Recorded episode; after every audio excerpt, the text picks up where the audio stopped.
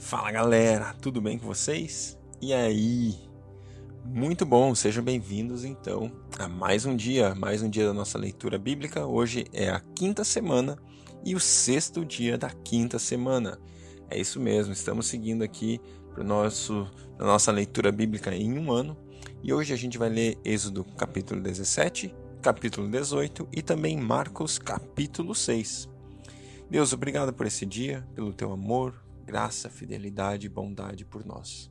Obrigado, Deus, porque mais uma vez nós podemos chegar diante do Senhor, viver a nossa vida aos teus pés. É muito bom viver te amando, é muito bom viver contigo, Deus. Eu peço que o Senhor esteja comigo, esteja conosco nesse dia, com cada pessoa que está aqui nos ouvindo.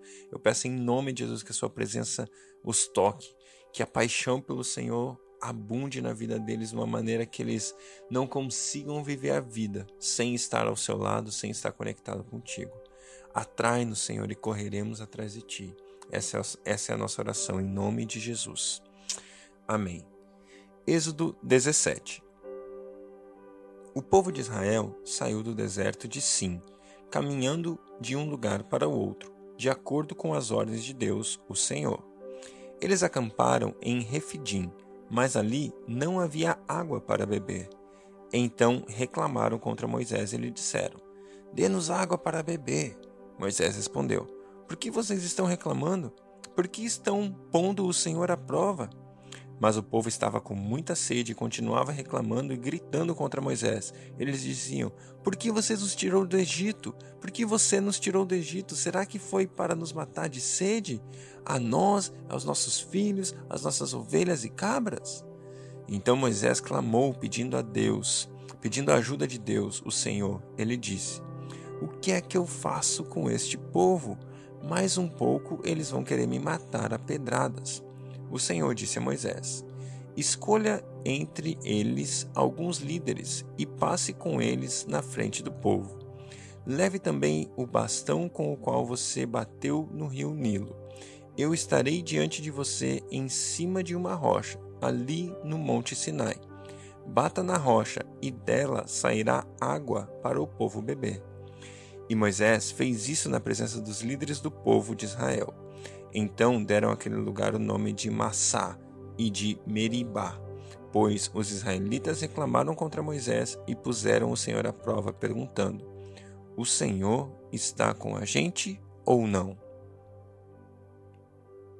Os amalequitas vieram e atacaram os israelitas em Refidim. Então Moisés deu a Josué a seguinte ordem: Escolha alguns homens e amanhã cedo vá com eles lutar por nós contra os Amalequitas. Eu ficarei no alto do monte segurando o bastão de Deus. Josué fez o que Moisés havia ordenado e foi combater os, os Amalequitas. Enquanto isso, Moisés, Arão e Ur subiram ao alto do monte. Quando Moisés ficava com os braços levantados, os israelitas venciam. Porém, quando ele abaixava os braços, eram os Amalequitas que venciam. Quando os braços de Moisés ficaram cansados, Arão e Ur pegaram uma pedra e a puseram perto dele, para que Moisés se assentasse. E os dois, um de cada lado, seguravam os braços de Moisés. Desse modo, os seus braços ficaram levantados até o pôr do sol. E assim Josué derrotou completamente os Amalequitas. Então o Senhor disse a Moisés: Escreva um relatório dessa vitória a fim de que ela seja lembrada. Diga a Josué que eu vou destruir completamente os Amalequitas. Moisés construiu um altar e lhe deu o seguinte nome: O Senhor é minha bandeira. Depois disse: Segurem bem alto a bandeira do Senhor. O Senhor combaterá para sempre os Amalequitas. Capítulo 18 Jetro, o sacerdote de Midian e sogro de Moisés, soube de tudo o que Deus havia feito por Moisés e pelo povo de Israel. E soube também como o Senhor havia tirado do Egito os israelitas. Então ele foi para o lugar onde Moisés estava, levando Zípora, a mulher de Moisés. Moisés havia mandado Zípora e os dois filhos para a casa de Jetro. O nome de um deles era Gerson, pois Moisés tinha dito: Sou hóspede em terra estrangeira. O nome de outro é Eliezer, pois Moisés tinha dito: O Deus do meu pai me ajudou e não deixou que eu fosse morto pelo rei do Egito. Jetro, o sogro de Moisés, foi com a mulher e os dois filhos de Moisés para o deserto onde Moisés estava acampado, no monte sagrado. Ele havia mandado um recado a Moisés, dizendo que estava chegando com a mulher e os filhos dele. Então Moisés saiu para se encontrar com Jetro, curvou-se em sinal de respeito e o beijou. Cada um perguntou ao outro se ia bem de saúde, e depois eles entraram na barraca de Moisés. Ele contou ao sogro tudo o que o Senhor Deus, por causa do seu amor pelo povo de Israel, tinha feito com o rei do Egito e com os egípcios. Falou também a respeito das dificuldades que o povo havia tido no caminho e como o Senhor os havia socorrido. Jetro ficou muito contente com tudo que o Senhor havia feito pelo povo de Israel, tirando-o do Egito, e disse: Louvado seja o Senhor Deus, que libertou vocês das mãos dos egípcios e do seu rei. Agora sei que o Senhor é mais poderoso que todos os deuses, pois livrou os israelitas do poder dos egípcios quando eles os trataram com tanto desprezo. Em seguida, Jeto trouxe uma oferta para ser completamente queimada e animais para serem mortos como sacrifício a Deus. Arão e todos os líderes do povo de Israel foram com ele comer a refeição sagrada. No dia seguinte, Moisés sentou-se para julgar as questões do povo e ficou ocupado desde a manhã até a noite. Quando Jetro viu tudo que Moisés estava fazendo, perguntou: Por que está agindo assim? Por que está resolvendo sozinho os problemas do povo, com todas essas pessoas em pé ao seu redor, desde a manhã até a noite? Moisés respondeu: Eu tenho de fazer isso porque as pessoas vêm falar comigo para saber o que Deus quer. Quando duas pessoas têm uma questão, elas vêm falar comigo para que eu resolva quem está certo e explico os mandamentos e as leis de Deus a todos. Então Jetro disse: O que você está fazendo não é certo. Desse jeito você vai ficar cansado demais e o povo também. Isso é muito trabalho para você fazer sozinho. Agora, escute meu conselho e Deus o ajudará. Está certo que você represente o povo diante de Deus e também que leve a ele os problemas dele. Você deve ensinar, ensinar-lhes a lei de Deus e explicar o que deve fazer, o que devem fazer e como devem viver. Mas você deve escolher alguns homens capazes e colocá-los como chefes do povo, chefes de mil, de cem, de cinquenta e de dez. Devem ser homens que temam a Deus, que mereçam confiança e que sejam honestos em tudo. Serão eles sempre, serão eles que sempre julgarão as questões do povo. Os casos mais difíceis serão trazidos a você, mas os mais fáceis eles mesmos poderão resolver. Assim será melhor para você, pois eles o ajudarão nesse trabalho pesado. Se você fizer isso e se for essa a ordem de Deus, você não ficará cansado e todas essas pessoas poderão ir para casa com as suas questões resolvidas. Moisés aceitou o conselho de Jetro e escolheu homens capazes entre todos os israelitas e os colocou como chefes de mil, de cem, de cinquenta e de dez. Eles sempre julgaram as questões do povo, resolvendo as mais fáceis e trazendo para Moisés as mais difíceis.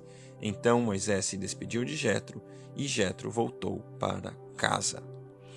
Glória a Deus por esses dois capítulos que nós lemos aqui no livro de Êxodo. É, queria destacar um, um, detalhe muito importante, muito interessante que surge ali, que é a pessoa de Josué.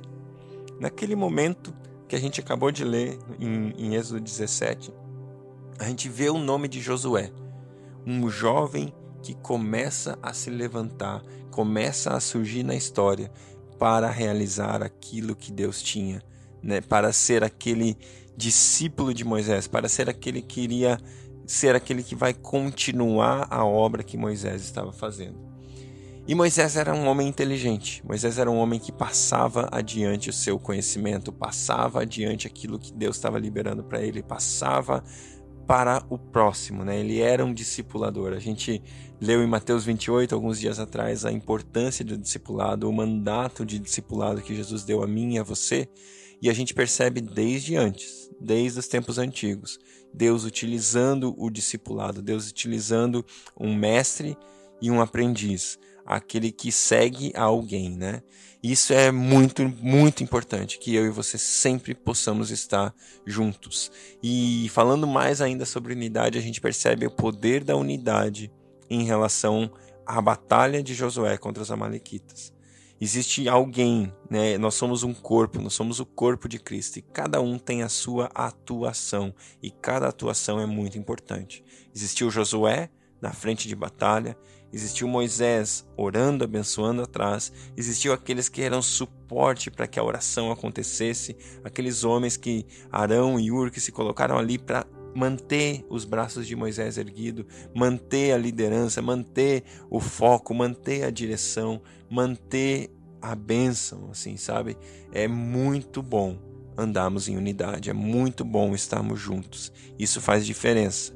Isso faz com que o foco, o reino, o objetivo de Deus seja realizado na terra através de mim e através de você. Marcos capítulo 6. Jesus voltou com os discípulos para a cidade de Nazaré, onde tinha morado. No sábado começou a ensinar na sinagoga. Muitos que estavam que o estavam escutando ficaram admirados e perguntaram: De onde é que esse homem consegue tudo isso? De onde vem a sabedoria dele? Como é que faz esses milagres? Por acaso não é ele o carpinteiro, filho de Maria? Não é o irmão de Tiago, José, Judas e Simão? As suas irmãs não moram aqui? Por isso ficaram desiludidos com ele. Mas Jesus disse: Um profeta é respeitado em toda parte, menos na sua terra, entre seus parentes e sua própria casa. Ele não, pode ele não pôde fazer milagres em Nazaré, a não ser curar alguns doentes, pondo a mão sobre eles, e ficou admirado com a falta de fé que havia ali. Jesus ensinava nos povoados que havia perto dali, e chamou os doze discípulos e os enviou dois a dois, dando-lhes autoridade para expulsar espíritos maus. Deu a ordem para não levarem nada na viagem, somente uma bengala para se apoiar, não deviam levar comida, nem sacola, nem dinheiro. Deviam calçar sandálias e não levar nem uma túnica a mais. Disse ainda: Quando vocês entrarem numa cidade, fiquem hospedados na casa em que forem recebidos até saírem daquela cidade. Mas se em algum lugar as pessoas não quiserem recebê-los nem ouvi-los, vão embora e na saída sacudam o pó das suas sandálias como sinal de protesto contra aquela gente. Então os discípulos foram e anunciaram que todos deveriam se arrepender por seus pecados. Eles expulsaram muitos demônios e curaram muitos doentes, pondo azeite na cabeça deles. O rei Herodes ouviu falar de tudo isso porque a fama de Jesus se havia espalhado por toda parte. Alguns diziam: Esse homem é João Batista que foi ressuscitado. Por isso, esse homem tem poder para fazer milagres. Outros diziam que ele era Elias, mas alguns afirmavam: ele é profeta, como um daqueles profetas antigos. Quando Herodes ouviu isso, ouviu isso, disse: Ele é João Batista. Eu mandei cortar a cabeça dele e agora ele foi ressuscitado. Pois tinha sido Herodes, mesmo quem havia mandado prender João, amarrar as suas mãos e jogá-lo na cadeia. Ele havia feito isso por causa de Herodias, com quem havia casado embora ela fosse esposa do seu irmão Filipe. Por isso, João tinha dito muitas vezes a Herodes: Pela nossa lei, você é proibido de casar com a esposa do seu irmão. Herodias estava furiosa com João e queria matá-lo, mas não podia, porque Herodes tinha medo dele, pois sabia que ele era um homem bom e dedicado a Deus. Por isso, Herodes protegia João, e quando o ouvia falar, ficava sem saber o que fazer, mas mesmo assim gostava de escutá-lo. Porém, no dia do aniversário de Herodes, apareceu a ocasião que Herodias estava esperando. Nesse dia, Herodes deu um banquete para as pessoas importantes do seu governo, altos funcionários, chefes militares e autoridades da Galiléia. Durante o banquete, a filha de Herodias entrou no salão e dançou. Herodes e seus, e seus convidados gostaram muito da dança. Então o rei disse à moça: Peça o que quiser e eu lhe darei.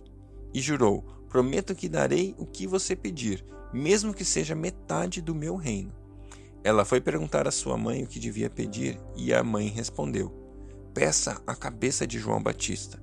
No mesmo instante, a moça voltou depressa aonde o rei, aonde estava o rei e pediu: Quero a cabeça de João Batista num prato, agora mesmo. Herodes ficou muito triste, mas por causa do juramento que havia feito na frente dos convidados, não pôde deixar de atender o pedido da moça mandou imediatamente um soldado da guarda trazer a cabeça de João. O soldado foi à cadeia, cortou a cabeça de João, pôs num prato e deu à moça, e ela a entregou à sua mãe. Quando os discípulos de João souberam disso, vieram e levaram o corpo dele e o sepultaram. Os apóstolos voltaram e contaram a Jesus tudo o que tinham feito e ensinado. Havia ali tanta gente chegando e saindo que Jesus e os apóstolos não tinham tempo nem para comer. Então ele lhes disse: Venham, vamos sozinhos para um lugar deserto a fim de descansarmos um pouco. Então foram sozinhos de barco para um lugar deserto. Porém, muitas pessoas os viram sair e os reconheceram. De todos os povoados, muitos correram pela margem e chegaram a, lá a, antes deles. Quando Jesus desceu do barco, viu a multidão e teve pena daquela gente, porque pareciam ovelhas sem pastor, e começou a ensinar muitas coisas. De tardinha, os discípulos chegaram perto de Jesus e disseram: Já é tarde e esse lugar é deserto. Mande esta gente embora, a fim de que vão aos sítios e povoados de perto daqui e comprem alguma coisa para comer. Mas Jesus respondeu: Deem vocês mesmos comida a eles. E os discípulos disseram: para comprarmos pão para toda essa gente, nós precisaríamos de 200 moedas de prata. Jesus perguntou: Quantos pães vocês têm? Vão ver. Os discípulos foram ver e disseram: Temos cinco pães e dois peixes. Então Jesus mandou o povo assentar-se em grupos na grama verde. Todos se assentaram em grupos de cem e de cinquenta. Aí Jesus pegou os cinco pães e os dois peixes, olhou para o céu e deu graças a Deus. Depois partiu os pães e os entregou aos discípulos para que eles distribuíssem ao povo, e também dividiu os dois peixes com todos. Todos comeram e ficaram satisfeitos.